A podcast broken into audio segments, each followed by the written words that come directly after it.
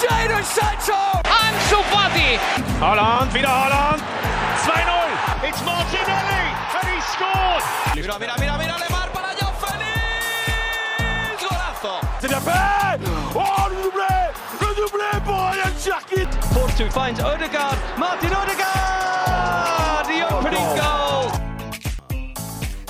Bonjour à toutes et à tous, bienvenue dans le Formation Football Club, le podcast dédié aux jeunes joueurs, aux éducateurs et aux centres de formation. Heureux de vous retrouver cette semaine pour parler de la formation aux États-Unis, comment ça marche de l'autre côté de l'Atlantique pour les jeunes joueurs, les clubs, les universités, la fédération. On prendra évidemment le temps de revenir aussi sur cette génération émergente, portée par Christian Pulisic, Serginho Dest ou encore Winston McKenney. Cette jeunesse américaine peut-elle avoir le rôle d'épouvantail lors de la prochaine Coupe du Monde au Qatar? Voilà, on va se projeter un peu euh, sur ce qui attend la bannière étoilée dans les prochaines années. Et pour parler de tout ça, j'ai deux invités aujourd'hui, euh, spécialistes du soccer, de, de la Major League Soccer notamment, avec d'abord euh, Antoine Latran de Culture Soccer. Comment tu vas Antoine? Salut, salut, ça va très bien, très content d'être là, merci beaucoup pour l'invitation. Bah écoute, c'est évidemment un grand plaisir de pouvoir discuter, discuter avec toi. Euh, également présent avec nous aujourd'hui Léo, qui tient le compte français du club de Dallas. Comment ça va Léo de ton côté? Très très bien, et vous? Parce que moi en fait, euh, j'adore vraiment Formation FC. Ouais, j'ai écouté quelques podcasts il y a quelques temps, j'étais tombé dessus, j'avais regardé le compte Twitter. Je suis très content d'intervenir sur cette émission parce que je trouve que c'est vraiment. Bah, traite de sujets vraiment différents, variés et très intéressant. Et donc je suis très content d'être là avec vous. Bah écoute, euh, merci beaucoup euh, Léo pour le compliment, ça fait euh, très plaisir. Peut-être avant juste d'attaquer l'émission, parce que c'est quand même assez particulier, peut-être que les auditeurs ont envie de savoir, comment en es-tu venu à devenir fan du, club de Dallas aux États-Unis? Est-ce que c'est avec un voyage, avec de la famille? Comment ça s'est passé, on va dire, ce lien avec le club du Texas? Eh ben, c'est assez particulier. Moi, ça vient en fait de la Coupe du Monde 2002. En fait, dans mon, dans mon petit club à l'époque où je jouais dans le sud de la France, on avait suivi la Coupe du Monde 2002 et on a suivi le Brésil et euh, chacun de chaque joueur, enfin chaque copain dans mon club, on s'était associé à un joueur. Et moi, comme j'étais sur le banc et j'étais lié, on m'avait dit, euh, bah voilà, tu seras Denilson. Donc, bah, j'avais pris Denilson, le, joueur de Bordeaux qui a joué au Betis Séville euh, et tout. Et donc, bah, j'ai suivi un peu sa carrière. Et en fait, en 2007, il y a David Beckham qui signe au LA Galaxy. Et quelques mois après, bah, il y a ce fameux Denilson que je continue à suivre un petit peu par-ci, par-là, qui signe au FC Dallas. Et donc, moi, je me suis dit, bah, tiens, c'est assez intéressant. On va suivre, peut-être, j'avais à cette époque-là, j'avais 15 ans.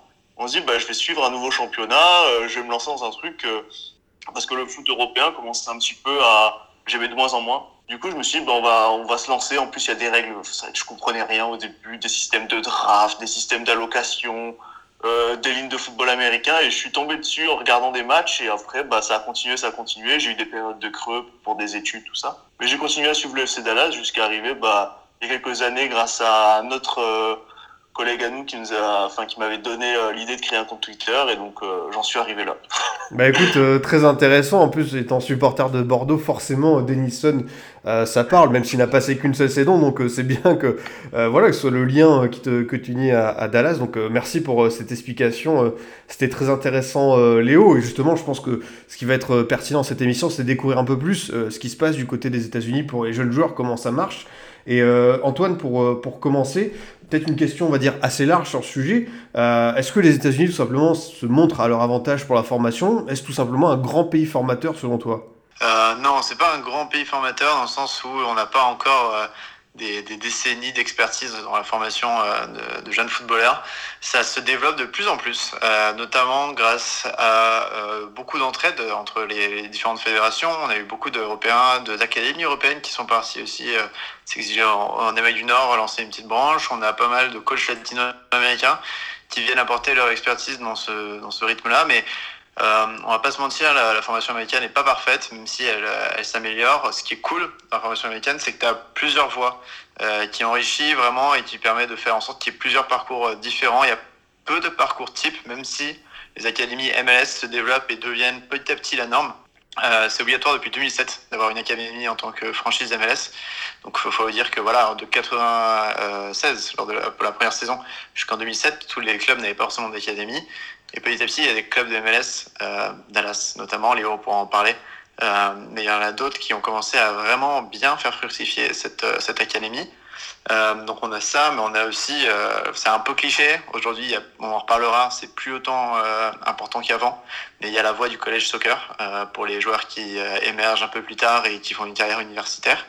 on a la voix des clubs de deuxième, troisième division qui peuvent avoir leur propre académique. Il y a aussi des académies un petit peu plus régionales, pas forcément affiliées à un club.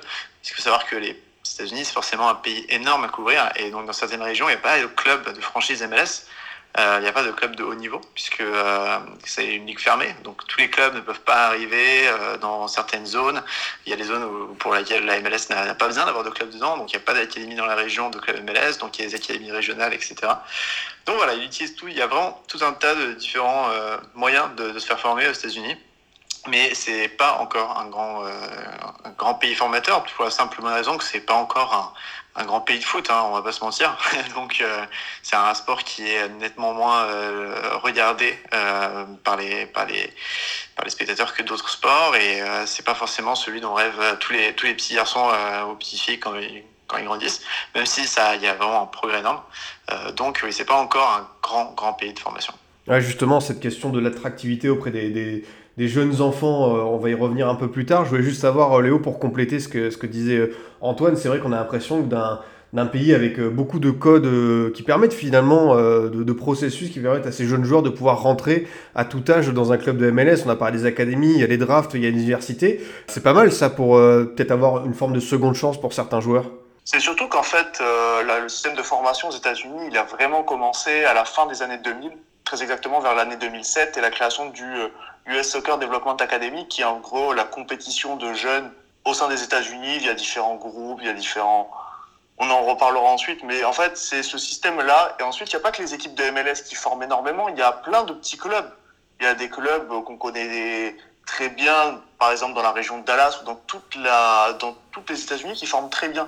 Parce qu'en fait, ce qu'il faut se dire, c'est qu'en fait, le but final au, soccer, c'était un formateur du FC Dallas qui le parlait très bien. Il disait le but final en fait du, du soccer, c'est pas de jouer en pro, c'est d'amener les joueurs à l'université. C'est ça le but principal du soccer aux États-Unis, c'est de débourser une bourse pour ensuite aller étudier dans, les, dans des universités plus ou moins grandes, plus ou moins intéressantes, que ce soit Yale ou différentes universités, pour ensuite ben, avoir ben, un métier plus tard. Et en fait, c'est ce, ce but ultime qu'inculquent les, les formateurs et ensuite, bah, depuis quelques temps, il y a les académies du coup qui se greffent, il y a le, le système de pouvoir jouer en MLS. Mais le but fondamental de la formation aux États-Unis, et c'est ce que je trouve très beau, c'est de former en fait des adultes et de leur permettre en fait d'avoir accès à des bourses et d'avoir accès à leurs études. Et c'est ça la base et la, la finalité. Et c'est ce que je trouve euh, très intéressant. Alors là, depuis, bah, depuis quelques années, le marché qui s'ouvre aux, aux clubs européens et les clubs de MLS qui s'ouvrent un peu plus, euh, qui vont regarder, qui vont scouter un peu plus tant le collège soccer que vraiment les, les, les, autres, euh, les autres clubs de, de développement académie, bah, foncièrement, bah, ça donne de belles choses et des, des bons joueurs parce que bah, on a plein de, de, très bons, on a plein de très bons petits clubs qu'il faudra parler parce qu'il a, il y en a, il y en a précisément qui marchent très très bien, qui est le Barça Resident Academy en, Arizona et euh, qui a formé des joueurs. Euh, euh, Matthew Hope à Schalke, euh, euh, Caden Clark, enfin bref, plein de, plein de jeunes espoirs qui vont encore illuminer la scène européenne, enfin la scène, la scène américaine, mais surtout la scène européenne dans les prochaines années. Et juste pour rebondir là-dessus, un tout petit truc, euh, c'est marrant parce que même il y a quelques années, ça, ça n'arrive plus maintenant, mais il y a quelques années, il y avait des super draftés qui faisaient quelques années en pro, et finalement, en fait, comme ils avaient fait toutes ces études à l'université, parfois dans les grandes universités, hein, ils parlaient de Yale, mais Stanford aussi, pareil, et ils les avaient fait gratuitement grâce à leur bourse d'études, il y en avait qui quittaient le soccer au bout de 3-4 ans, euh, parce qu'en fait, c'était pas assez lucratif par rapport aux études qu'ils faisaient. Euh, je me rappelle un mec qui s'appelait Andrew Wenger, ou un autre qui s'appelait Kovar aussi, qui jouait à l'AFC, aussi parce qu'ils n'étaient pas les top joueurs, hein, c'est des remplaçants sur MLS, mais il y en avait qui quittaient le foot pour se lancer dans la finance, quoi, parce qu'ils avaient des, des diplômes là-dedans, et que finalement... Euh, ils n'avaient pas besoin de, de, jouer au foot pour gagner leur vie. Ouais, c'est marrant, c'est, c'est, cette différence de mentalité. On a parlé de, de, plein de belles choses dans cette introduction et on retrouvera ça euh, un peu plus tard dans le développement de ce podcast. Mais euh, d'abord, Antoine, on a commencé à l'évoquer sur la popularité du soccer tout simplement euh, aux États-Unis. Est-ce que les jeunes Américains le pratiquent massivement? Alors, On sait qu'il y a d'autres sports émergents, on va en parler un petit peu après, peut-être dans la forme de, la concurrence. Mais je veux savoir si le, le soccer rencontrait quand même voilà, son public, ses jeunes joueurs, ses équipes aux États-Unis. Je ne suis pas exactement sur place, donc euh, je suis allé plusieurs fois aux États-Unis, mais euh, voilà, je ne sais pas au jour le jour exactement mm. euh, les chiffres qu'il y a, mais c'est clair que ça, les jeunes jouent, surtout dans les, zones urbaines, en fait. c'est encore un sport qui a du mal à s'implanter dans certaines zones du pays, mais dans les grandes villes, ça joue. Il y a beaucoup d'influence aussi latino-américaine, européenne, donc forcément, voilà, ça joue plus dans les grandes villes avec plus de mixité. maintenant, en fait, le problème, c'est que ça reste un jeu de en fait, c'est plus un jeu que tu joues, auquel tu joues quand tu es jeune, mais il est rare que les, gens qui jouent euh, de façon assez euh, casuelle, on va dire une fois par semaine, euh, quand ils sont jeunes, c'est rare qu'ils continuent en fait après l'université. alors que dans les pays européens, bon, je ne dis pas que tout le monde le fait, hein, mais souvent, même un peu plus vieux, tu vas continuer à taper le ballon avec avec tes amis en fait. et aux États-Unis, c'est un peu moins ça. Une fois que tu te dépasses la, la, jeunesse, mais dans les grandes zones urbaines, ouais, ça se fait pas mal. Euh, et c'est un sport qui coûte peu cher en fait. En, si tu joues vraiment de façon euh, comme ça récréative, euh, ça coûte beaucoup moins cher en fait que les équipements de hockey par exemple ou de football américain. donc ouais, ça se, ça se, joue pas mal. Je sais pas si Léo, tu as des choses à ajouter là-dessus. Bah, moi, ce que j'avais, ce que j'ai beaucoup remarqué, c'est qu'en fait, le, le, soccer aux États-Unis, c'est très différent du, enfin, du foot européen en termes de, de population et de ce que ça touche. J'ai l'impression que ça touche énormément en fait des populations assez aisées, moyennes voire aisées, très aisées, qui en fait inscrivent beaucoup euh, leurs enfants En fait, on voit, très peu de cas. Moi, je, regarde beaucoup euh, tous les jeunes du FC Dallas et j'ai très peu de, jeunes qui sortent, euh, ben voilà, d'un quartier un peu défavorisé, qui se sont sortis tout seuls grâce au foot. Ça arrive beaucoup plus au basket ou dans d'autres sports que je ne connais beaucoup, que je connais beaucoup moins de base. Mais ça touche vraiment des milieux très aisés. Par exemple, on va parler d'un joueur, Reggie Cannon, qui joue actuellement à Boavista ah, son grand-père, euh, il est euh, diplômé, euh, il est, il, le prix Nobel le prix Nobel en, je crois que c'est un en sciences, enfin parce que c'est un météorologue de, de renom, enfin il y a plein de plein de sujets où en fait quand on gratte, on voit que c'est vraiment beaucoup les familles aisées qui mettent leurs enfants au soccer et qu'ensuite bah il y a certaines bases ou certains certains enfants un peu plus défavorisés qui arrivent quand même à, à rentrer, mais c'est très minoritaire quoi par rapport au football européen. Ouais, puis défavorisé, c'est plus parce qu'il y a une, un héritage familial bon, on va aller, je cite un nom comme ça parce que c'est le plus connu peut-être, mais euh, Freddy Il a commencé à faire du soccer parce qu'il euh, en faisait en Afrique avec euh, sa famille, quoi. et c'est marrant que ce que dit Léo, parce que ouais, le fils de Trump, Baron Junior, le, plus jeune, il a joué pas mal un peu avec les, jeunes de DC United aussi. Donc c'est vrai que oui, c'est un sport un peu noble, enfin pas noble, plutôt bourgeois mhm. pour les dans les villes américaines, ouais. Ouais, c'est marrant parce qu'en Europe, ce serait peut-être plus un, un, sport qu'on qualifierait de populaire, et c'est intéressant euh, ce, parallèle. Euh, Antoine, tu as la parole, tu, tu as la garder. Justement, euh, le rôle des universités dans le processus de, formation. On a, tu m'as parlé des académies de MLS qui sont indispensables et importantes. je voulais savoir quel était finalement le rôle de ces universités aux États-Unis. On sait leur popularité, ce qu'elles apportent euh, aux, jeunes, aux étudiants. Et je voulais savoir, euh, tu vas parler de l'exemple de ces joueurs qui ont arrêté euh, pour suivre leur carrière de finance. Est-ce que tout de même le soccer a une belle place dans les universités américaines? Beaucoup moins que les autres sports, hein, on va pas se mentir. en fait, d'ailleurs, en parlant de popularité, tout à l'heure, on parlait de ceux qui jouent mais le soccer est aussi beaucoup moins regardé à la télé que euh, les, autres sports, encore plus la MLS. Euh, c'est assez étrange, mais par la, ligue qui marche le plus aux États-Unis, c'est la Ligue MX, euh, au Mexique. Et même parfois, les, audiences de première ligue sont, sont aussi très bonnes aux États-Unis, alors que la majorité du soccer galère pas mal au niveau des audiences télé. Donc, si tu mets ça en relation au fait que, bah, par exemple, les audiences de college basketball ou college football elles, sont aussi bien meilleures que celles du collège soccer. Le collège soccer, c'est assez confidentiel. Il y a certaines universités qui arrivent euh, un peu hein, à avoir plusieurs milliers de personnes dans les tribunes, mais ça dépend desquelles. C'est souvent dans les zones, euh, enfin Léo pourra en parler euh, plus que moi, mais c'est dans les zones où souvent il y a l'équipe d'AMLS, je pense aux universités près de notamment de Portland de Seattle. après, quel est leur rôle exact? C'est marrant parce qu'il y a au début de la ligue, comme il n'y avait pas d'académie, en fait, c'était là où se formaient les meilleurs joueurs américains. Euh, clairement, en fait, tous les joueurs américains euh, qui performaient, ou quasi tous, euh, qui venaient des États-Unis, ils passaient par le collège soccer. ce qui faisait qu'en fait, tu commençais ta carrière un peu tard, finalement, parce que tu avais souvent plus de 20 ans. petit à petit, avec le développement des, des académies MLS et surtout les clubs MLS ont compris que en fait tu pouvais les signer directement en sortant de l'académie.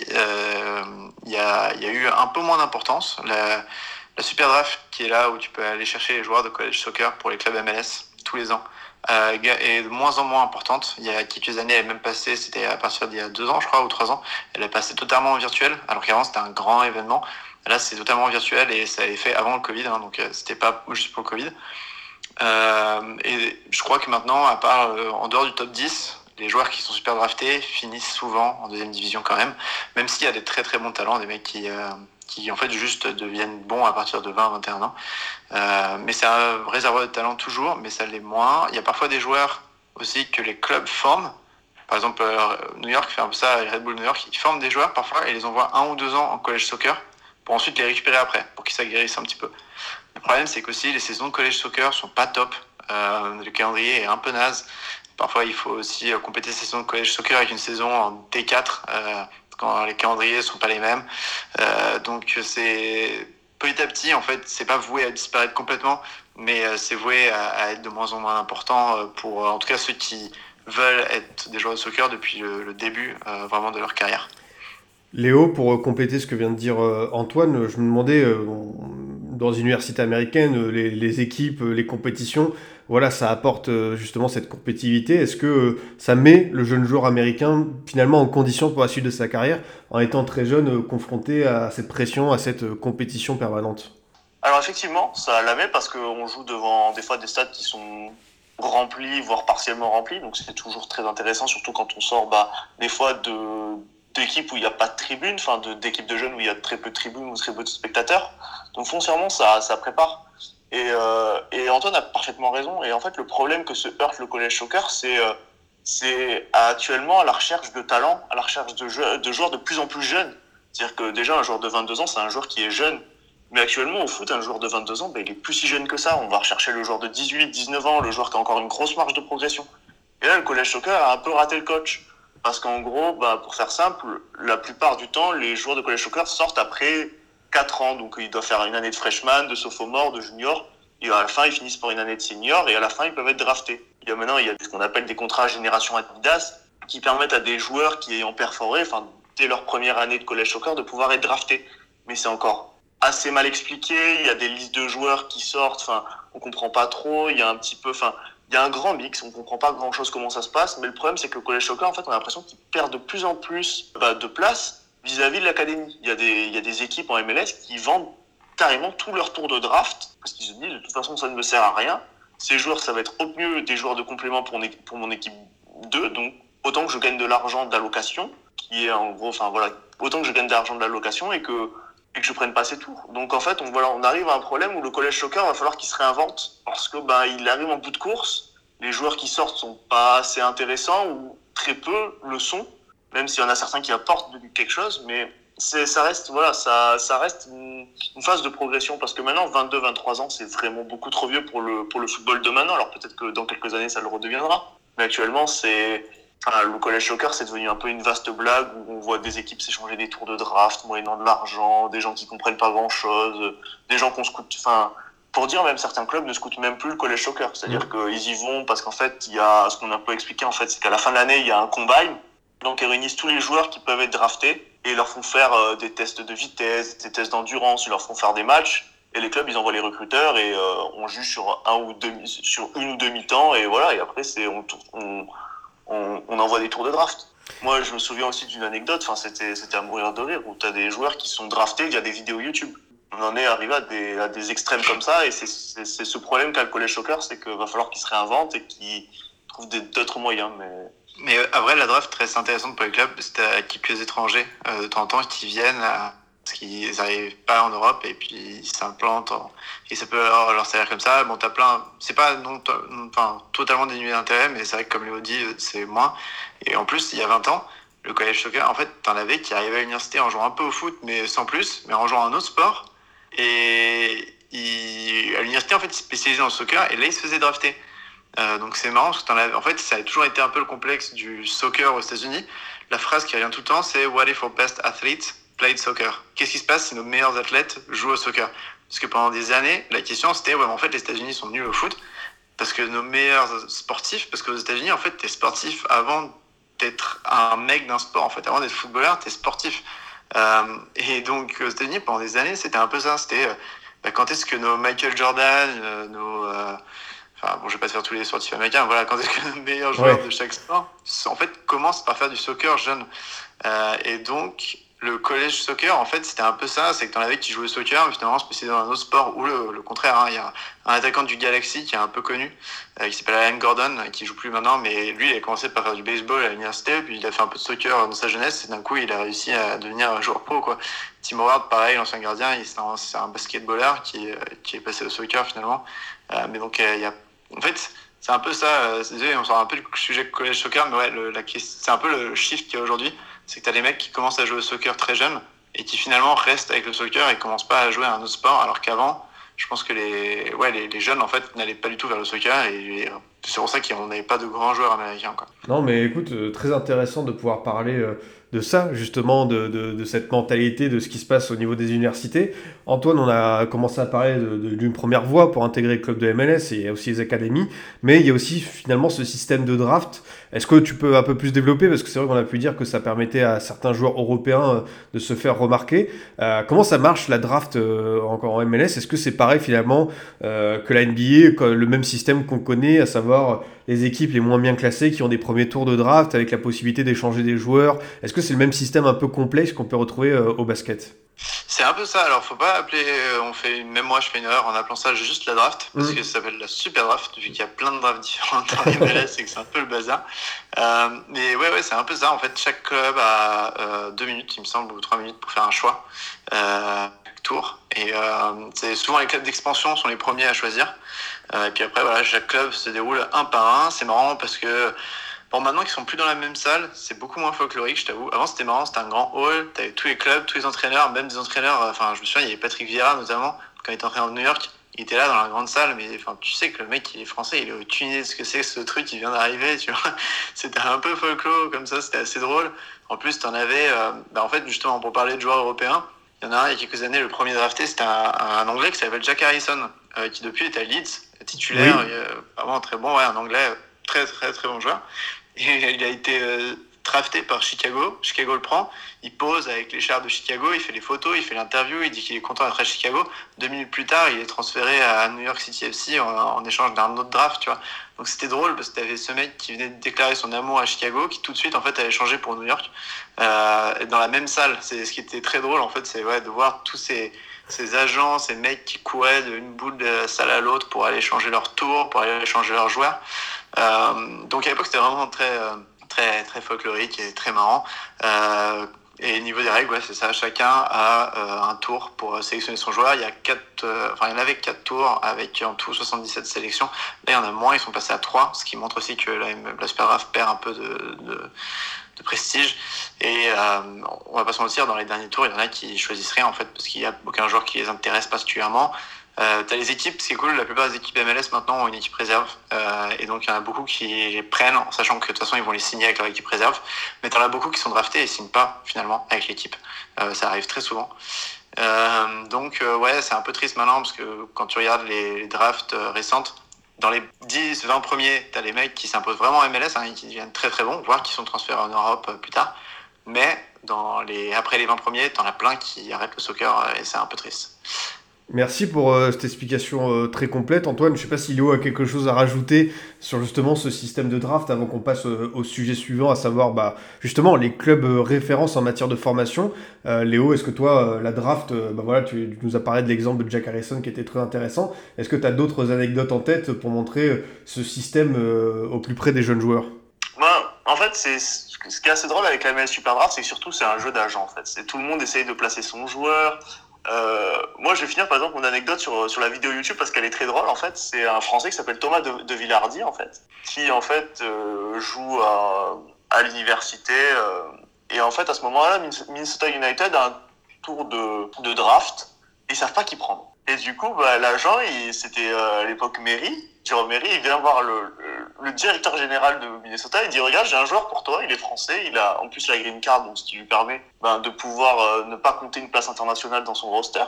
Il dit bah regarde, euh, prends-le. Il regarde une vidéo YouTube et, il claque 50 000 euros parce que c'est à peu près la place, à peu près qu'on peut dire en échangeant, bah, sur un joueur qui vient de regarder sur une vidéo YouTube. Il y en a plein en fait. a- Alors qu'il y a 2 minutes 30 pour faire le choix. hein. Genre vraiment, Ok. c'est le- l'agent a couru vers lui, il montrait la vidéo et est reparti. hein. On se retrouve avec des choix un peu, un peu étonnants. Voilà. Et c'est pour ça qu'on aime aussi le soccer. C'est parce qu'on se retrouve toujours avec des trucs un peu étonnants, what the fuck. Et on se dit, mais ça, jamais en Europe ça a lieu. Et pourtant, en, en MLS, euh, on le voit. Et c'est ce qui nous fait bien aimer aussi ce sport. Ouais, je, je- je comprends. Euh, merci pour euh, les explications très complètes sur la draft. Léo, tu peux garder la parole justement sur le, le- le débat suivant. Quels clubs sont, euh, on va dire, les références en matière de formation aux États-Unis? Euh, Tu as commencé à me parler de ce euh, club en Arizona. Voilà, quels sont les clubs émergents quand on parle de formation de jeunes joueurs qui sont les, meilleurs élèves dans, dans ce domaine? Alors, on en a souvent parlé, on en a souvent dit trois de base, qui étaient le Real Salt Lake, le New York Red Bull et le FC Dallas. Mais en vrai, pour moi, il y en a tellement en ce moment. Enfin, je veux dire, Seattle a de nombreux jeunes qui vont exploser. Ils ont gagné la, je crois que c'était la génération Adidas il y a deux ans, avec une équipe U17 qui était incroyable. Les Galaxy et les FC commencent à former des jeunes. Enfin, les Galaxy euh, a toujours formé des jeunes, mais là, on forme de plus en plus. En fait, il y a vraiment énormément de clubs qui forment des joueurs Chicago aussi, qui commencent à s'y mettre un petit peu. Et en fait, là, c'est plus, euh, enfin, tout le monde, toutes les équipes commencent à comprendre comment marche leur système de formation, qui est, comme j'expliquais, la plupart du temps assez récente, fin 2000, euh, fin des années 2000, début des années 2010. Mais globalement, voilà, actuellement, il y a une équipe, trois équipes qui sortent vraiment du lot. Euh, le Real Salt Lake de par sa formation assez récente. Euh, le New York Red Bulls de par ben, foncièrement ben, ses connexions euh, tout à travers du monde et ses nombreux scouts et ses façons agressives de recruter des joueurs. Et le FC Dallas qui s'est instauré ben, depuis la fin des années 2007 et la construction, la rénovation du Toyota Stadium avec la création de nombreux terrains d'entraînement qui a permis en gros à créer en fait un espace, un espace très fort. Il y a de nombreux scouts, il y a de nombreux, de nombreuses équipes, il y a de nombreuses équipes. Parce qu'en fait, en fait, ce qu'il faut comprendre, c'est que c'est assez compliqué quand on a un grand espace de couvrir toute une zone. Par exemple, Dallas, euh, le FC Dallas, il n'est pas au centre de Dallas, il est au nord de Dallas, à 50, enfin à 45 km du, centre-ville de Dallas. Donc, comment on fait pour amener tous ces joueurs du centre-ville de Dallas au FC Dallas? Bah Alors, on, écrit- on, crée des, on crée par exemple ben, plein de petites équipes du FC Dallas U11, U12, U13 qu'on positionne un peu partout dans la ville et qui captent la plupart des talents. Et ensuite, bah, on les renvoie dès qu'ils ont un certain âge et dès qu'ils sont assez bons, 14-15 ans, bah, on les renvoie bah, directement à l'académie où on leur crée bah, un petit cocon où ils peuvent vivre, ils peuvent avoir l'école. Et ça, ça crée partout. Et c'est ça qui est intéressant, je trouve, en- dans le soccer, c'est qu'actuellement, en fait, il y a plein d'équipes qui, qui créent des, enfin, qui, qui forment des joueurs. Et il y a très peu de mauvais élèves. Alors moi, j'en connais quelques-uns. On voudra en parler parce que c'est vraiment aussi folklorique. Mais globalement, en fait, toutes les équipes forment, forment des joueurs et il n'y a pas vraiment, en fait, enfin, on a le FC Dallas ou quelques-unes qui commencent vraiment à bien à vendre, mais toutes les équipes forment des joueurs, à part, à part certaines en fait. Tu rejoins euh, Léo, euh, Antoine, dans le sens où euh, voilà, il y a plein plein de clubs qui travaillent bien euh, sur les jeunes joueurs euh, du côté euh, des États-Unis. Ouais, ouais, franchement, la MLS, ça se développe vachement. Le Dallas, Dallas c'est vraiment euh, devant. Euh, on va pas se mentir. Je trouve qu'ils sont, ouais, ils sont bien devant. Même euh, les Red Bulls, euh, ils ont un peu plus de mal parce qu'ils sont trop appuyés là-dessus et maintenant, ils, ils ont, enfin, leur équipe galère un petit peu. Et euh, Salt Lake, il a eu plein de problèmes internes en ce moment. Et, enfin, l'équipe à revendre et il y a des problèmes avec euh, racisme de, de, son propriétaire. Donc euh, Dallas, par contre, est assez stable et, c'est pas mal. Après, comme, comme il le dit, tous les clubs s'y mettent. Euh, même des clubs qui avaient l'habitude de dépenser énormément. Il parlait du LA Galaxy. Au Galaxy, quand tu étais jeune, tu aucune chance d'intégrer l'équipe première parce qu'ils mettaient les moyens sur d'autres joueurs. Là, on commence à avoir en fait de la place pour les jeunes. Pareil à Toronto. Toronto a très bien formé récemment. Alors que c'est une équipe qui dépensait beaucoup. Bah, ils dépensent toujours beaucoup, mais il y a de la place un peu pour les jeunes. Ce qui est cool en MLS, c'est comme tu as un cap salarial, tu peux pas faire n'importe quoi. Euh, c'est pour ça que bon, c'est un peu pour ça qu'ils se font taper euh, tous les ans par des clubs mexicains en, Ligue des Champions d'Amérique du Nord. C'est en fait le problème, c'est que tu as un cap salarial, donc tu peux pas mettre euh, euh, 3 millions sur chaque poste. Quoi. Enfin, tu es obligé d'avoir deux trois joueurs désignés, donc qui ont des gros salaires. Et après, le reste de l'équipe, euh, tu fais ce que tu peux avec l'argent qui te reste. Ce qui fait que tu es, en fait, es obligé parfois de faire monter les jeunes quand il y a des blessures, notamment. Euh, tu es obligé de donner des, des minutes à des jeunes, donc ça permet aussi euh, l'émergence de pas mal de jeunes. En plus, tu pas de relégation euh, en MLS, ce qui est toujours cool quand tu es une équipe comme le FC Dallas qui, euh, qui veut tenter les trucs avec des jeunes, euh, parce que si tu tombes, euh, enfin, bon, si tu rates ton année, c'est pas grave. Euh, Philadelphie, c'est pareil, pendant des années, ils ont formé, pendant des années, ça marchait pas. Euh, c'est pas grave, de toute façon, ils redescendaient pas en Ligue 2 vu qu'il n'y a pas de Ligue 2, euh, et donc les revenus financiers étaient quand même un peu assurés, et ça a récemment payé grâce à des, grâce à des jeunes d'académie, quoi. Donc ouais, tous les académies s'y mettent, c'est vachement bien. Après, comme dit Léo, il y en a, on peut leur taper dessus. Minnesota, Cincinnati. Mais il faut aussi comprendre que euh, les clubs de MLS, il y en a qui sont très récents, notamment bah, Cincinnati, ils sont MLS depuis deux ans. Donc forcément, en fait, bon, Cincinnati, c'est un peu une exception parce qu'ils ont dû créer une équipe de MLS de toutes pièces très rapidement. Et en fait, forcément, ça met du temps euh, de créer une académie. Et si tu commences en U12, il faut peut-être t'attendre 4-5 ans avant d'avoir mmh. des joueurs enfin dans l'équipe pro. Euh, mais maintenant, les nouveaux clubs, Miami, Austin notamment, euh, Austin par exemple, l'équipe MLS commence cette année, mais ça fait deux ans qu'ils ont des académies en fait, pour faire en sorte que quand ils arrivent en MLS, euh, ils ont déjà des jeunes joueurs qui, dans un, deux ans, viendront complémenter euh, l'équipe 1. merci, euh, c'est très intéressant tout ce que vous dites. Et pour compléter Léo sur justement ce, ce, chapitre MLS, est-ce que c'est un championnat tout simplement qui laisse sa chance aux jeunes? Voilà, je ne sais pas quelle est la moyenne d'âge des équipes, mais est-ce que dès qu'un jeune joueur est prêt, on n'hésite pas à le lancer. Voilà, est-ce qu'on voit euh, tous les mois de nouveaux visages apparaître sur les terrains? Moi, je vais dire oui et non, parce que moi, je vais prendre le cas particulier du FC Dallas. En mhm. fait, on a euh, ce qui est assez symbolique, c'est qu'en gros, on a un coach qui vient de, du centre de formation, des coachs adjoints. Donc, toi qui suis Bordeaux, peut-être que tu te souviens du célèbre Peter Lucin. Bien sûr. Pas. Et eh ben, Peter Lucin est coach adjoint au FC Dallas, pour la petite anecdote. Et il fait un super travail.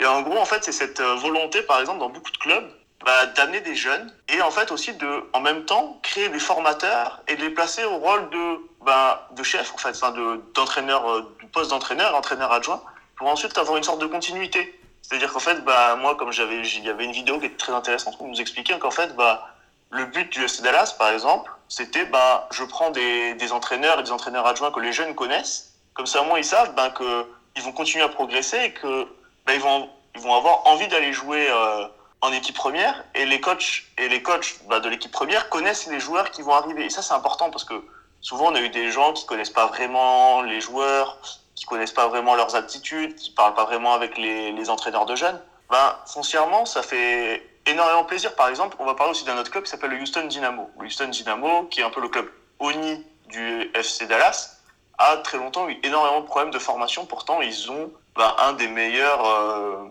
une des meilleures zones.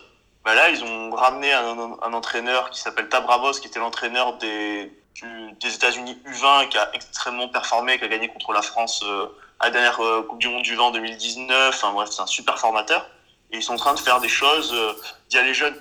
Donc oui, en fait, ils essayent de lancer le plus au plus de jeunes, mais ils se heurtent toujours ben, au fait que on attend des résultats et que certains coachs, on va leur laisser un an, mais que si au bout d'un an, ben, ça marche pas, bah, il va falloir qu'ils s'orientent sur des joueurs un peu plus expérimentés. Et c'est le cas par exemple à Dallas, où à Dallas, ben, depuis quelques temps, on remarque, ben, on sent que le coach a besoin d'avoir des objectifs et a besoin d'aller chercher des, des, places en playoff.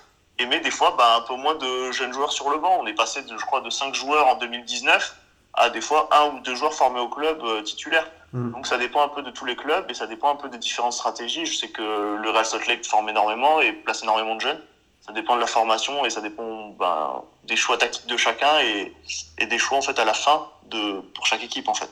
Pour continuer là-dessus, juste pour compléter, en, en, plus tu as un autre problème, c'est que les clubs européens commencent à comprendre qu'il y a des jeunes qui sont bons aux États-Unis et en fait ils viennent choper directement les joueurs des académies.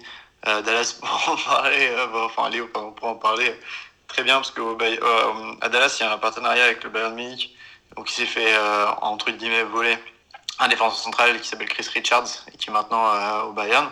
Mais il n'avait pas joué une minute en MLS et il a déjà été pris. Euh, ce qui fait que non seulement tu as ce danger-là, donc tu te dis, ah, peut-être que je donne des minutes très jeunes pour, pour euh, pouvoir le vendre, mais en même temps, pour un jeune, il y a peut-être l'opportunité de partir en Europe dans un, dans un club qui est plus attractif qu'une franchise MLS. mais c'est vrai qu'il a raison, même si t'as pas le côté ah, je vais me faire relayer mince si je joue trop de jeunes, c'est vrai que t'as quand même une pression pour les entraîneurs et que c'est pas facile de, faire jouer tous les jeunes. Mais euh, ça dépend de l'environnement. Et euh, je citais tout à l'heure Philadelphie. Philadelphie, pendant des années, ont pu faire jouer leurs jeunes sans que ça porte trop leurs fruits. Et puis euh, récemment, ça a bien marché. Donc ça dépend. Il y a des clubs qui mettent plus ou moins de pression suivant le propriétaire, les investissements mis, etc. Tu as commencé à parler de la question sur le départ de ces jeunes joueurs vers l'Europe et justement ça permet de faire la transition Antoine. Est-ce que de manière globale pour toi le jeune joueur américain s'exporte-t-il bien euh, sur le vieux continent? Est-ce qu'il a le bagage à la fois euh, technique, mental, pour euh, arriver en Europe avec toutes les qualités nécessaires pour s'imposer dans un championnat, dans des championnats différents? Eh ben, encore une fois, c'est très compliqué parce qu'il y a plein de parcours différents. Tu peux penser à un mec comme Pulisic qui est parti très jeune, qui est parti tout de suite à Dortmund et on pourrait dire qu'en fait, dès qu'il serait resté en MLS, il n'aurait pas le même niveau. Mais il a eu la chance de partir très jeune. On peut penser à des gens comme Kenny qui joue à la Juventus ou Chris Richard dont on parlait, qui sont partis de, de, Dallas après un peu leur parcours académique. Donc finalement, ont été quand même pas mal formés à Dallas, mais sont partis un petit peu. On peut penser à. En fait, le problème, c'est tellement de chaînes différentes de, de, formation. Matthew Hope, dont on parlait euh, un peu plus tôt, il est à Schalke. Et lui, il a été formé à la FC Barcelona Academy de Phoenix, dont on parlait Léo plus tôt. Donc encore une fois, c'est la formation américaine, mais à la sauce barcelonaise. Puis il a connu ses premiers matchs en, en Bundesliga. Euh, donc il y a très peu de parcours semblables. Maintenant, le joueur de MLS euh, américain, parce que c'est un peu ce que je connais le plus finalement, il commence à s'exporter de plus en plus. Il y a eu beaucoup de mal au début, euh, les... ce qui est compréhensible aussi, parce que les clubs d'MLS demandaient pas mal de thunes à, la base. Il y en a qui ont fait des petits prêts à l'époque de, par exemple, Donovan. Euh, il a fait deux trois piges euh, en Europe, mais personne n'est allé chercher et mis l'argent dessus. Euh, C'était assez rare de voir des joueurs partir. On, a, on en a eu. Hein. On a eu par exemple Josie Altidore, Clint Dempsey. Euh, qui ont été draftés, ont joué un peu en MLS, puis sont partis en Europe. Mais forcément, ils étaient moins jeunes à l'époque. Euh, donc, quand tu es en club européen, tu préfères investir sur un mec qui a 18 pieds plutôt qu'un mec qui en a 23-24. Maintenant, ça se fait de plus en plus. Il y a de plus en plus de jeunes qui commencent à être convoités en MLS. Mais là encore, euh, le problème de la MLS, je pense, c'est que les clubs européens sont assez réticents à mettre de l'argent. Euh, ce qui se comprend parce que c'est une ligue qui est peu, euh, on va dire, il y, a, peu de, jeunes qui sont partis déjà, hein, donc c'est un peu un cercle vicieux, mais il y a peu de, de tests qui ont beaucoup marché. Les défenses MLS sont moins bonnes que les attaques, donc parfois quand tu vois, enfin, c'est un exemple vraiment bête comme ça, mais il y avait un but de Jordan Morris l'année dernière contre San Jose, où le mec dribble 8 joueurs avant d'arriver au but, et la défense est complètement à plat. Et donc en fait, je me dis, si t'es un agent, tu regardes ça, tu te dis peut-être qu'en fait les attaquants en MLS sont bons parce que les défenses sont mauvaises. Donc euh, c'est un peu dur de les exporter à grand prix. Il y en a eu. On peut pas penser à Alfonso Davis, euh, qui est à mon avis le plus grand euh, exemple de ça, qui a joué en MLS. En MLS, il était... En fait, c'est marrant parce que euh, c'est peut-être ça qu'il faut jouer en MLS. Mais en MLS, il était bon sans que tu penses qu'un jour il pourrait s'imposer au Bayern. Franchement, je pense que personne ne pensait mmh. qu'il allait s'imposer au Bayern parce qu'il n'avait pas la discipline tactique, parce qu'il était dans une équipe qui jouait euh, de façon totalement dégueulasse à Vancouver. Et en fait, peut-être que voilà, la, la, MLS forme un peu les bases, mais que pour avoir une sorte de pensée tactique, euh, il faut partir en Europe. Peut-être que ça va changer en MLS, hein, maintenant que tu as de plus en plus de coachs étrangers et que les systèmes de formation se font de mieux en mieux. Mais il y a une époque où euh, les, les, les, coachs de la MLS, c'était des mecs qui sortaient du college soccer et qui étaient plus là pour motiver les troupes que pour apporter une dimension tactique. À Dallas, ils ont eu ça pendant très longtemps. Euh, donc, il sait de quoi je parle, Léo, mais c'est euh, les coachs qui pensent vraiment le foot euh, en MLS, c'est euh, plutôt récent. Et donc, je pense que la formation euh, s'améliore et que maintenant les joueurs peuvent mieux s'exporter. Mais c'est assez récent finalement. et et après, ça dépend des profils. Récemment, on a eu une nouvelle vague. Désolé, Léo, je te fais ta parole après. On a eu une nouvelle vague de, joueurs prêtés. C'est très étrange. Au dernier mercato, probablement à cause de la crise du Covid et le manque de financement, il y a des joueurs qui sont partis, il y a trois ou quatre qui sont partis en, prêt. Euh, pas forcément tous des jeunes, mais beaucoup de jeunes qui sont partis en prêt dans la deuxième division espagnole, anglaise. Euh, donc peut-être que c'est un, un, nouveau truc aussi de prêter six mois le joueur en Europe, comme ça le club européen peut bien le voir, et puis après l'acheter s'il si, si lui plaît. Euh, mais c'est quelque chose qui se faisait un peu moins avant, et là vraiment dans les mercato, on en a eu quatre qui sont partis le dernier jour du mercato en prêt. Euh, donc voilà. Ben merci pour ces explications euh, très complètes, et euh, justement Léo, pour terminer sur cet aspect des jeunes joueurs et des départs tôt en Europe, peut-être que finalement on a de, déjà de, lui de, Freddy Adou qui a été euh, l'enfant star. Euh, voilà les, joueurs de football manager le connaissent savent euh, quelle est sa réputation avec une, une fin de carrière dans l'anonymat le plus total. Est-ce que finalement ça n'a pas servi pas de contre-exemple mais d'avertissement à certains jeunes joueurs de pas griller les étapes quand on voit la carrière qu'il a eue, surtout cette starification, aussi à certains entourages, de pas forcément mettre trop de pression à, à de jeunes joueurs au moment de, partir. Disons que le cas Freddy Adou en fait est assez étonnant d'ailleurs pour la petite anecdote. Enfin voilà, Freddy Adou aurait dû signer au FC Dallas, mais euh, euh, oui, c'était parti au DC, à DC United parce qu'il voulait jouer près de sa famille et tout. Mais en fait, le problème c'est en fait les jeunes joueurs. Comment comment pouvoir expliquer? En fait, faut déjà se dire que les États-Unis profitent d'un pont assez incroyable avec l'Allemagne. Déjà, l'Allemagne est un pont extrêmement favorable à tous les joueurs américains, c'est-à-dire qu'en fait, qui permettent, en fait, ils ont des lois, comment, peut, comment je peux expliquer ça euh, sans moi-même me perdre? Parce qu'en fait, ils ont des lois qui leur permettent en fait d'envoyer les jeunes à 18 ans ou voire même avant euh, dans des certains, enfin, dans tous les clubs allemands et de pouvoir les faire jouer dans des divisions de jeunes, euh, ce que ce que peut par exemple ne pas faire les équipes mexicaines ou autres. Ce qui permet en fait d'avoir un énorme pied à terre en fait en Europe et d'avoir plein de joueurs qui peuvent partir dans les quatrième divisions, troisième division, deuxième division et ensuite bah, même première division allemande dès les équipes de jeunes. Et en fait, euh, ce qui est intéressant à voir, c'est que c'est que c'est pas des joueurs comme McKenny ou d'autres qui vont vraiment faire euh, que le joueur américain va bien s'exporter, mais c'est ces joueurs qui vont partir en deuxième division, en troisième division et qui vont grimper les échelons et qui vont ensuite se montrer. Euh, moi, par exemple, j'en ai un qui est parti en, en Autriche. Il y a un joueur du FC Dallas qui est parti en Autriche. Bah, s'il arrive à performer là-bas, bah, peut-être qu'on va se dire, bah, en fait, il peut performer dans différents, dans plusieurs éléments. Parce que ce qu'il faut se dire aussi, c'est que le problème qu'a la MLS, et par exemple le FC Dallas, c'est bah, euh, la faible pression des supporters. On va pas s'en cacher, à part quelques équipes qui ont des supporters assez euh, pressants du type Atlanta ou peut-être Seattle ou Portland. La plupart ont des équipes qui ont pas une énorme pression, qui subissent pas énormément de pression. Je veux dire par exemple Brian Reynolds qui passe du FC Dallas à l'AS Roma, ben, je, moi, ma grande question que j'avais, que je posais, que je disais aux, aux fans de l'AS Roma, c'est mais comment va-t-il faire sur la pression de, de l'Olympico? Parce qu'en fait, c'est pas, enfin, c'est pas pareil. En fait, c'est pas, c'est pas la même chose. Et c'est surtout ça en fait qu'il va falloir voir en exerce, c'est est-ce que la MLS apporte assez de pression à ces jeunes? La pression du résultat, la pression ben, des stades, la pression de la, la demande du public. Et ça va être surtout ça qui va être intéressant. Et moi, ce que j'ai peur, c'est que ça crée un peu une bulle parce que, enfin, moi, nous, tous les fans du FC Dallas, quand on a appris que Brian Reynolds partait pour à peu près 7,5 millions d'euros, ben, j'ai envie de dire, enfin, on s'est tous dit, mais c'est trop, il doit pas partir à ce prix-là. Et en fait, j'ai peur que ça soit une sorte un peu de bulle spéculative et qu'un jour, bah, ça explose. Parce que tous les joueurs ne sont pas Alfonso Davis, tous les joueurs n'ont pas ce profil. Et à un moment, bah, tous les joueurs n'ont pas, enfin, même, n'ont pas le profil de Chris Richards. Tout le monde ne sont pas des, des futurs talents ou de Pulisic ou de Reina. Et à un moment, ben, il y a peut-être le joueur moyen qui va se vendre un peu trop cher et c'est là où ça risque d'exploser. C'est plus ça que j'ai peur qu'autre chose, en fait. Même si c'est vrai, c'est qu'encore rare, hein, les, les, transferts à la Brian Reynolds. On est vraiment au tout début, euh, si ça, se, ça se calme. La plupart partent, part, non, la plupart partent pour pas, pas grand chose finalement. Pour pas, euh, pour pas grand chose finalement. Hein. On, enfin, il y a, y a un, mec de Philadelphie qui est parti en Autriche, euh, notamment, ou à Salzbourg. je crois que c'était 2 ou 3 millions. Enfin, ça reste encore les, les Davis ou, ou, Reynolds reste un peu rare, mais c'est vrai que euh, d'un coup on a on a vu un petit peu cette euh, ouais cette envolée des prix. Euh, mais après ce qui est marrant avec les jeunes américains aussi, c'est qu'il y en a plein qu'on découvre un peu en façon random, parce que ouais ils partent à 10 ans en Allemagne pour jouer. Mmh. Bah, Matthew Hope, c'est un peu ça, même s'il a fait sa formation académique aux, États-Unis, il a pas fait en MLS, donc et t'en as plein qui partent super bien en Allemagne, et puis d'un coup, tiens, bah, t'as un Américain qui est titulaire en Bundes. C'est assez marrant. Euh, alors ça, sans parler des binationaux, on en parlera, je pense qu'on parlera de, l'équipe nationale, mais ouais, voilà. Justement, euh, Antoine, euh, on a parlé euh, des universités, on a parlé des clubs, de leurs réserves. Euh, le cas de la fédération et de la sélection, d'abord les instances du football américain et cette question, est-ce qu'il y a une politique de formation claire et précise? On se souvient notamment du long mandat de Klinsmann qui était là un peu pour bah, apporter une forme d'expertise à l'européenne. Où est-ce qu'on en est aujourd'hui, euh, tout simplement, de cette ligne directrice pour la sélection et les équipes de jeunes? Alors, c'est mort, là, parce que oh, ça, ça, va être long, désolé, mais c'est encore. La Fédé américaine a eu plusieurs euh, phases, et en fait, le problème de la Fédé américaine, c'est qu'ils ne pouvaient pas, de base, s'appuyer sur des clubs. Donc, euh, ils pouvaient s'appuyer que sur le collège soccer, tu vois. Et puis les MLS, arrivé en 96. Dis-toi qu'en 96, il n'y avait rien.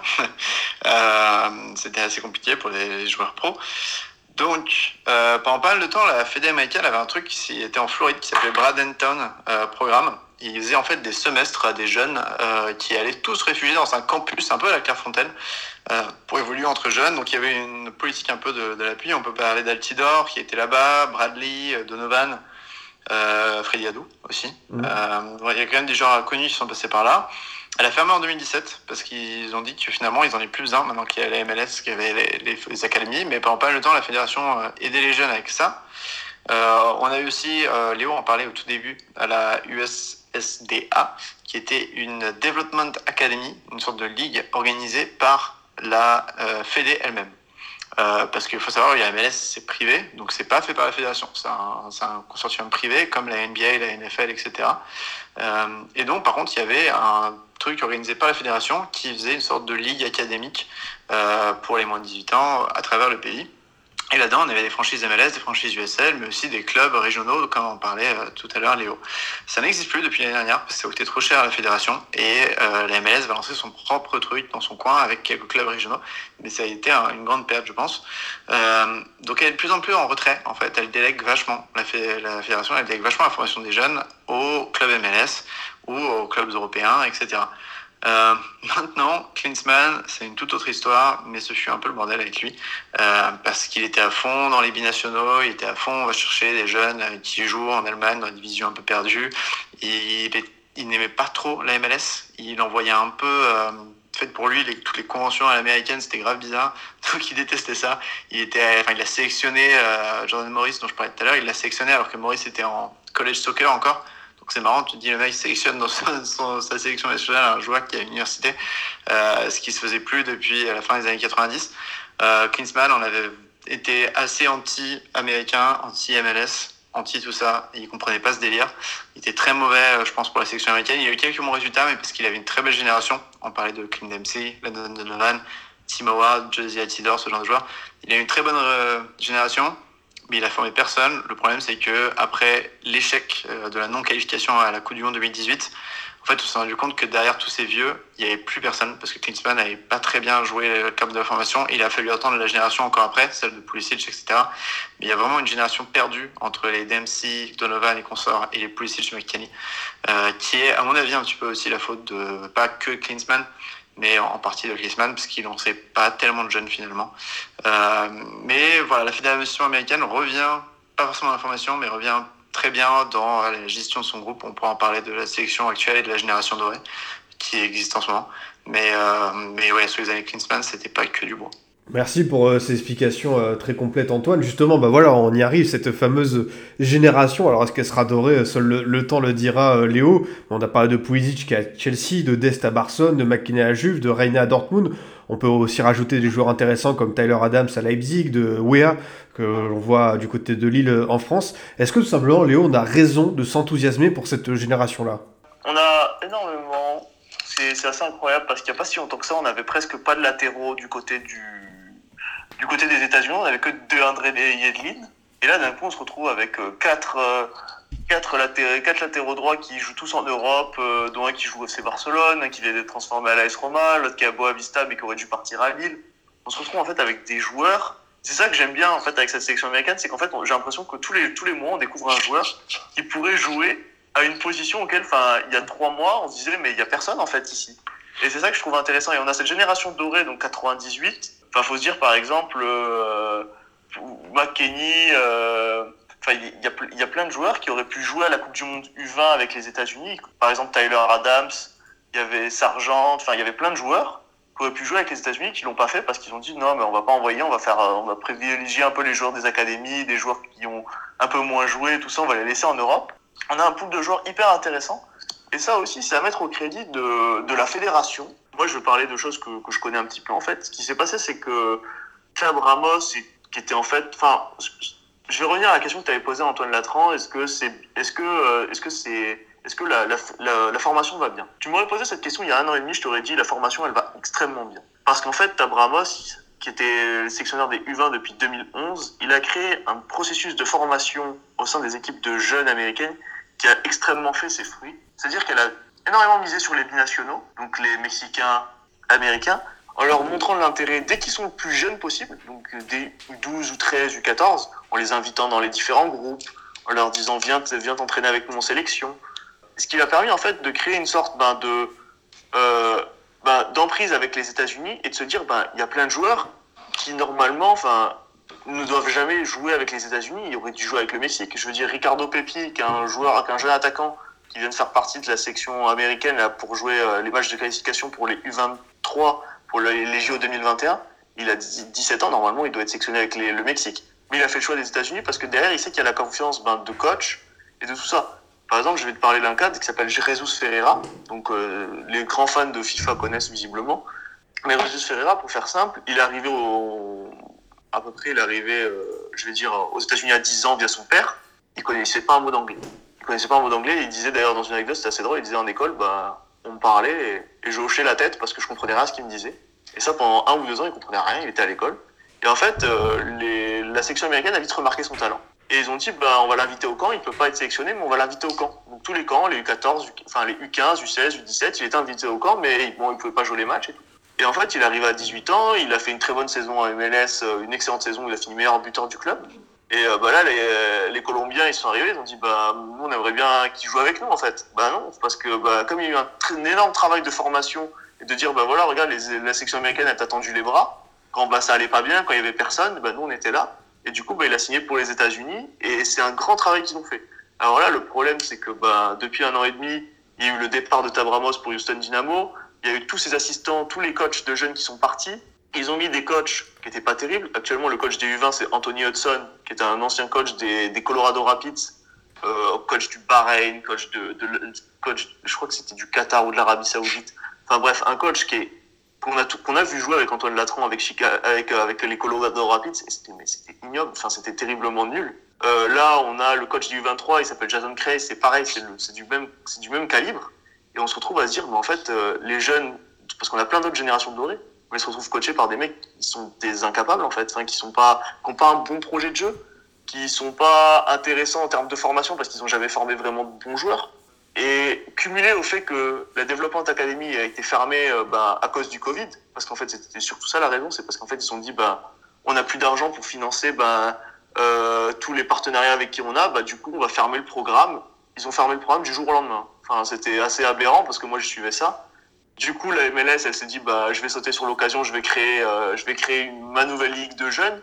La ligue de jeunes, moi, je la suis un petit peu. La MLS Next, c'est, bah, c'est encore, enfin, c'est encore plus dark que l'US Soccer Development Academy à suivre parce qu'il n'y a aucun résultat, il n'y a aucun match qui est diffusé, il se passe rien. Alors que l'US Soccer Development Academy, il y avait des showcases où on pouvait tout le monde voir les matchs sur YouTube, il y avait les, les plateaux finaux, enfin, il y avait euh, une sorte de Coupe du Monde à la fin dans toutes les différentes catégories. Tu pouvais suivre ça sur YouTube, c'était super intéressant. Et là, ben, c'est, enfin, c'est vraiment, enfin, c'est, c'est parti en fait d'une idée où c'était un grand soleil. Et là, depuis un an, avec le Covid, avec les différents départs, ben, on se retrouve avec un nuage assez sombre. Et moi, je vais dire quelque chose, mais si demain la section américaine ne se qualifie pas pour les JO 2021, ça serait même pas une surprise. Pourtant, on a d'énormes talents, mais vu le coach qu'ils ont mis en place, je doute qu'on arrive à se qualifier. Si on se qualifie, ça serait bien, mais on risque d'être assez lamentable aux sections. Après, j'espère me tromper, mais voilà, on sort en fait d'une situation qui était très brillante pour les États-Unis à une sorte ben, de gros point d'interrogation euh, mêlé un petit peu de, sombre. Donc, on, enfin, voilà, on sait pas trop où ça mêle en fait. C'est ça le problème. Antoine, euh, ton, avis dessus, parce que voilà, Léo a dit beaucoup de choses intéressantes euh, sur cette sélection américaine, ce qui va, ce qui ne va pas. Euh, quel est ton constat, toi? Peut-être en étant plus synthétique et notamment peut-être parler, si on se projette, on a parlé des Jeux Olympiques là, mais peut-être plus aussi de la Coupe du Monde 2022 au Qatar. Moi, je me suis enflammé dans mon introduction en disant que ça pouvait être un outsider. Est-ce que justement, je, suis trop enthousiaste à ce sujet-là? Comment tu, vois les, choses pour cette sélection américaine dans euh, d'ici euh, un an et demi? Pour moi, c'est une génération dorée. Euh, c'est clair. Après, la question, c'est est-ce que c'est une génération dorée? Ou est-ce que c'est le début des États-Unis en tant que enfin, en tant que productrice de joueurs génération après génération? En tout cas, c'est sûr que ça n'a jamais été aussi bon.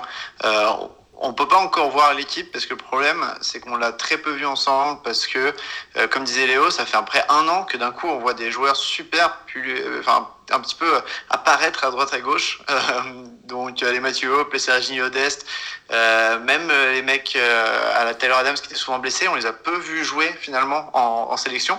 Donc c'est dur d'analyser la la, la potentiel de cette équipe, surtout qu'avec le Covid, on a souvent eu soit des matchs amicaux en Europe avec que les Européens, soit des matchs amicaux en Amérique du Nord avec que les mecs en MLS. Donc c'est un peu compliqué.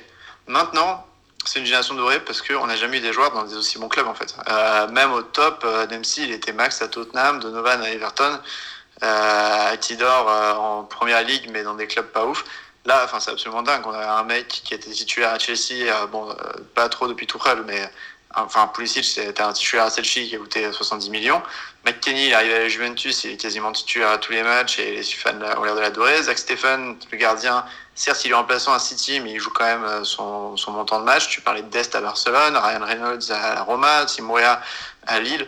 On n'a jamais eu autant de joueurs dans des grands clubs et comme on disait, on a l'impression que ça s'arrête pas. J'ai des potes qui suivent le foot sans suivre les, Américains.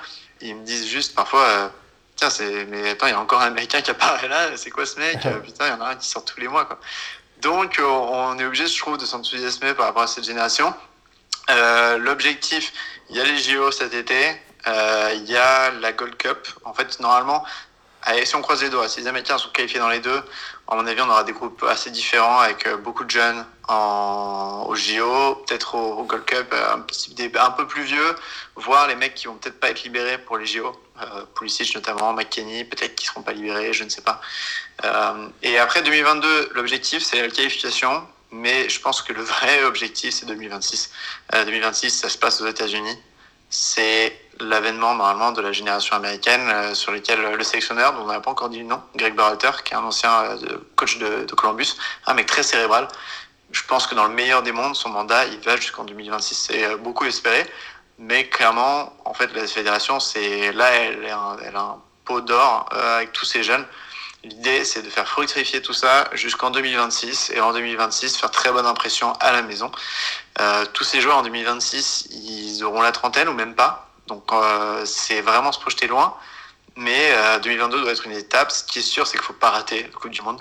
Vraiment, 2018, ça a été un, un choc. Euh, c'est incroyable parce qu'il y a quand même des joueurs de qualité dans, cet effectif et il y a toute une génération de Pulisic qui jouait déjà en, pendant les, les éliminatoires de 2018.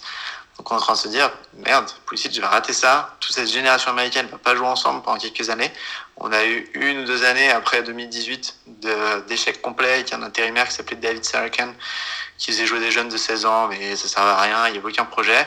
Là, avec Berhalter, il y a un vrai projet de jeu, ils essayent vraiment de se lancer dans le futur euh, pour 2022, pour 2026. Donc euh, on espère que, que ces joueurs vont continuer à arriver. Et puis comme le disait Léo, on espère que derrière, les, les coachs des U20, etc., arrivent à reproduire des bons joueurs pour qu'il n'y ait pas, comme avec Klinsmann, une génération perdue après toute cette belle génération, pour qu'en 2000, peut-être bon, je parle hypothétiquement, mais en 2030, pour qu'on soit pas complètement euh, délaissé et que tous les bons joueurs soient trop vieux et qu'il n'y ait plus personne derrière. Ben écoute, euh, merci Antoine de, de nous partager euh, bah, tes observations sur cette sélection américaine en rappelant bien ce qui s'est passé euh, bah, avec l'échec de la qualification à Coupe du Monde 2018 et cette reconstruction, cette renaissance. En tout cas, bah, messieurs, ça va faire bientôt une heure d'enregistrement. On n'a pas encore fait le scoot time. C'est, ce sera l'émission la plus longue du Formation FC. C'est un vrai plaisir de pouvoir discuter avec deux passionnés comme vous. Est-ce que, avant de justement qu'on passe à, vos deux jeunes joueurs euh, que vous avez observés pour le scoot time, est-ce que vous avez quelque chose d'autre à rajouter, euh, Antoine euh, ou Léo? Euh, Vite fait, ouais, que la MLS a encore, voilà, faut faut se calmer sur Twitter. On voit des mecs qui commencent à faire des compiles de jeunes joueurs MLS qui ont fait trois matchs. Faut se calmer un petit peu. La MLS n'est pas encore une top league. Elle est très bonne. Elle s'améliore énormément. Mais euh, pour le moment, c'est pas encore la Selling League à la Ligue 1 ou à la Ligue néerlandaise que la MLS veut être. Ça va arriver, mais voilà. Et les meilleurs joueurs américains, pour le moment, en fait, soit, sont révélés finalement en Europe. Euh, c'est assez intéressant à voir ça. Et a gros travail aussi sur les binationaux, comme Dest, hein, qui est absolument, qui n'a jamais, joué aux États-Unis avant qu'il soit sélectionné, euh, mais qui a jamais joué ces classes de jeunes ni rien. Donc euh, voilà, faut pas trop. Enfin, les amis sont très bons, mais faut pas non plus voir les prochains champions du monde 2022, malgré la très belle génération. Il faut essayer de rester un peu calme, mais on a beaucoup de chance euh, de les voir là. Et euh, voilà, on verra surtout en 2026, je pense, les fruits de, de, ce travail. Je vois, je vois tout à fait. En tout cas, merci beaucoup, messieurs, pour cette première partie d'émission très complète sur la formation aux États-Unis. C'était un vrai plaisir de pouvoir échanger avec vous. Et on va continuer à parler de ces jeunes joueurs américains qui montent euh, avec le Scoot Time et d'abord euh, le, le générique. Le Scoot Time à la découverte des jeunes joueurs. Voilà, le, le principe du Scoot Time est extrêmement simple les auditeurs le connaissent bien, chacun votre tour, je vais vous demander de parler d'un jeune joueur, d'un jeune joueur méconnu du grand public et qui, selon vous, voilà, a la capacité de, comme on dit, de percer plus tard, dans quelques mois, quelques années. Antoine, pour commencer, de qui veux-tu nous parler? Euh, Alors, je vais essayer de faire un peu le hipster parce que, comme je disais, je pense que les, grands joueurs américains sont tous jeunes, donc peuvent tous être euh, être euh, scouté comme ça. Je suis parti avec un petit mec de MLS euh, qui ça pourrait être intéressant de suivre parce que je pense qu'il y a moyen qu'il s'impose petit à petit euh, dans le paysage du football. C'est un arrière gauche qui s'appelle Sam Vines qui joue à Colorado. Euh, il a 21 ans, donc il n'est pas forcément hyper jeune. En fait, ce qui est intéressant, c'est qu'il y a très peu d'arrière gauche en sélection américaine. Euh, il y a un vieux qui s'appelle Tim Ream qui à Fulham, mais qui joue plus en centrale. Il y a Anthony Robinson qui joue à Wigan, mais qui est pas trop aimé en sélection. Sub Vines, c'est un, le titulaire avec Colorado, euh, ça fait deux saisons qu'il joue avec ce club, euh, qu'il est très intéressant parce que c'est un arrière gauche qui, je trouve, cède pas trop sous la pression. Euh, il aime bien prendre son temps sur le ballon, même quand euh, un défenseur adverse arrive sur lui. Il défend plutôt pas trop mal, il fait pas trop de fautes. C'est un, un mec qui a la confiance de son entraîneur. Je pense qu'il sera titulaire encore jusqu'à ce qu'il parte en Europe. S'il part en Europe, peut-être pas, mais je pense qu'il fera une très bonne euh, carrière de toute manière. Euh, et le fait qu'il n'y ait pas beaucoup de concurrence, ça veut dire que euh, bah, demain, si euh, les États-Unis font un bon parcours en, au JO, parce qu'on est un risque de l'Europe JO, mais aussi en Coupe du Monde, on aura ce petit Sam Vines en arrière gauche. Et c'est un peu un mec méconnu. Donc je me suis dit, ce serait cool de faire un, petit, un petit coup de projecteur sur lui, surtout que c'est marrant parce qu'il reflète pas mal ce côté américain de il a, été développé au Rapids, mais avant ça, il était dans une petite académie. Il a été prêté en USL, euh, en deuxième division. Donc euh, voilà, il représente pas mal de choses dont on parlait aujourd'hui. Il a pas fait le college soccer parce que c'est un, nouveau joueur émergent. Voilà, donc ça montre que les jeunes ne passent pas vers le college soccer forcément. Donc euh, voilà, Sam Vines, arrière gauche, à garder à la loupe. Mais écoute, merci pour le nom. Si tu devais faire une comparaison avec un profil plus âgé, plus expérimenté, euh, dans le style, euh, tu, tu dirais qui Que ce soit un Américain ou même un autre joueur? Eh, j'avais pas du tout pensé à ça. Euh, c'est une bonne question. C'est la question piège à chaque fois. Hein, fais Désolé, Ah. j'avoue, j'ai pas trop taffé là-dessus. L'arrière gauche auquel il ressemble. En tout cas, c'est un mec posé. Pas forcément un Alfonso Davis qui va courir tout le match en attaque et, et- et être dangereux offensivement, mais un bon centreur, calme sur le ballon. Euh, qui est aussi bon défensivement sur les appuis, il se laisse pas trop manger euh, derrière euh, parce qu'il monte pas énormément non plus. Euh, donc euh, voilà, je- enfin, vous pouvez choisir la joueur que vous voulez après Mm. ça. J'ai j'ai pas vraiment exactement l'arrière gauche parfait en tête, mais euh, voilà le style.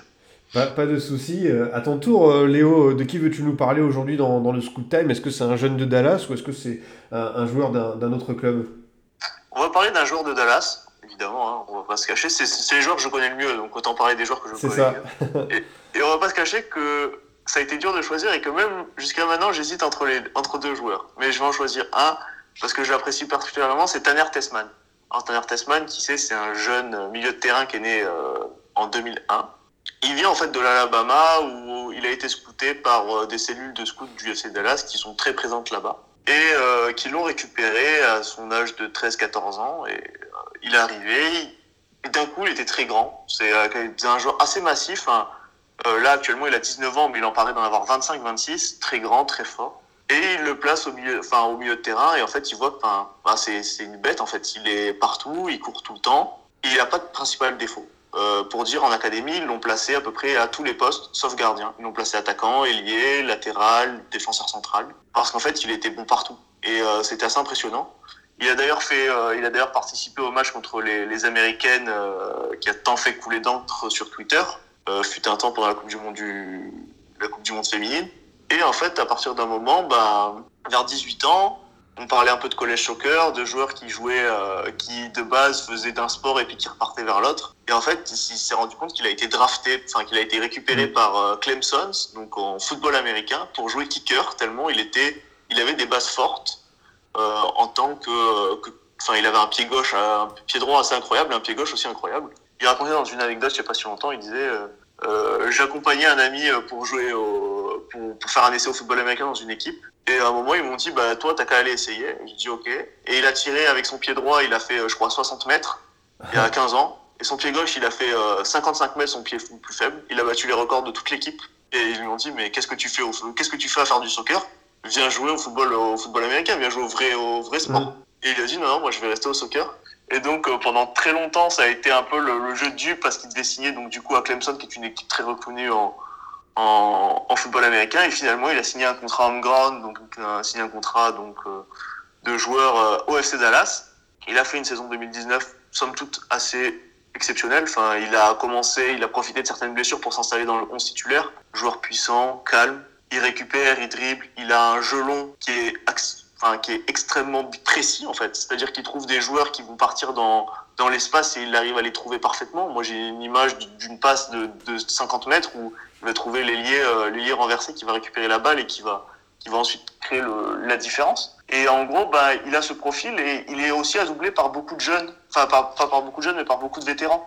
On avait un, joueur qui est un peu, euh, qui s'appelle Reto Ziegler, qui a joué un peu partout en Europe, en Angleterre, en Italie. Il disait, ben, le prochain joueur qui va percer au Dallas, c'est Tanner Tessman. Parce qu'en fait, il a le coffre physique pour s'installer partout au milieu de terrain.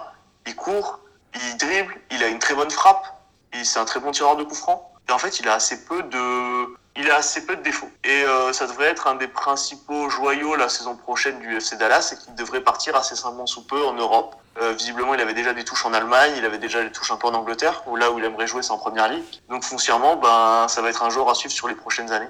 Et après, tout ce qui est joueur à suivre, enfin tout ce qui est joueur qui le correspondent, j'avoue que pas du tout avoir réfléchi moi non plus comme Antoine Latrande sur cette question. c'est la question piège, donc il euh, n'y a, a, pas de souci dessus. En tout cas, bah, évidemment, on va suivre la suite de sa carrière, notamment le moment où il ira en Europe. En tout cas, merci beaucoup, messieurs, d'être venus dans Formation FC. Voilà, on arrive au, bout de cette émission euh, très complète sur la formation américaine. En tout cas, c'était un, un, vrai plaisir. Euh, Antoine, quoi de beau à lire bientôt sur Culture Soccer? Alors la saison de MLS commence mi-avril, donc je pense qu'on publiera un guide euh, à ce moment-là. Euh, après, on, récemment, on a refait euh, notamment un petit papier sur Thierry Henry qui est parti de Culture Soccer, mais sinon, pardon, de Culture Soccer, malheureusement il n'est pas chez nous. En MLS, partie de la MLS forcément. Et on a des podcasts aussi qu'on vous invite à voir. Ça va être une saison très intéressante avec Gabi Heinze notamment qui débarque à Atlanta, avec des nouveaux entraîneurs un peu partout et et euh, un nouveau club en, Austin. Donc euh, une belle saison euh, en MLS, on a un peu hâte de voir ça. Donc n'hésitez pas à vous renseigner là-dessus. Eh bien écoute, avec, avec grand plaisir. De ton côté, Léo, toujours l'animation du compte Dallas FR sur Twitter pour nous faire vivre l'actualité du club du Texas. Voilà, c'est globalement ça. On va, on va suivre bah, l'équipe 1 et surtout bah, l'équipe 2 parce que, que je suis aussi qui joue en troisième division américaine, là où il y a les futurs talents et aussi bah, les différentes équipes de jeunes, mais surtout euh, en priorité suivi Culture Soccer ou MLS en français aussi, qui est un compte euh, mm. qui suit assez bien l'actualité française euh, du soccer. Donc suivez surtout ces deux comptes en priorité parce que c'est ce qui apportera un peu plus une approche globale du soccer sur ces différents aspects. Moi, je suis un peu spécifique à ces Dallas et bah, je comprends qu'on n'est pas tous fans et qu'on préfère tous supporter des grandes équipes comme Atlanta ou comme les Galaxies. Donc ouais, surtout en priorité, allez suivre Culture Soccer, MLS en français. Euh, moi, si vous voulez suivre un peu plus de formation, ça se passera chez moi ou un peu plus de vidéos un peu plus drôles. Mais voilà, si vous suivez vraiment l'actualité, allez suivre, euh, allez suivre ces deux autres comptes plutôt que le mien. voilà. Bah, avec, grand, avec grand plaisir, j'espère que cette émission a donné envie aux auditeurs de se pencher un peu plus sur la MLS, ce, réservoir de talent. En tout cas, encore une fois, merci messieurs à tous les deux d'être venus dans Formation SC. C'était un, un, vrai plaisir de pouvoir échanger avec vous. Merci à toi de l'invitation, c'est un plaisir de participer. Effectivement. Merci à toi. On aurait pu discuter encore de trop longues heures. c'est ça le problème. C'est ça, c'est ça. merci à toi. C'était un, un, vrai plaisir de pouvoir faire euh, cette longue émission avec vous. De mon côté, euh, chers auditeurs, je vous dis à bientôt pour un autre numéro. Vous pouvez toujours nous écouter sur Deezer, Spotify, SoundCloud, iTunes et Google Podcast. À très vite pour une nouvelle émission du Formation Football Club.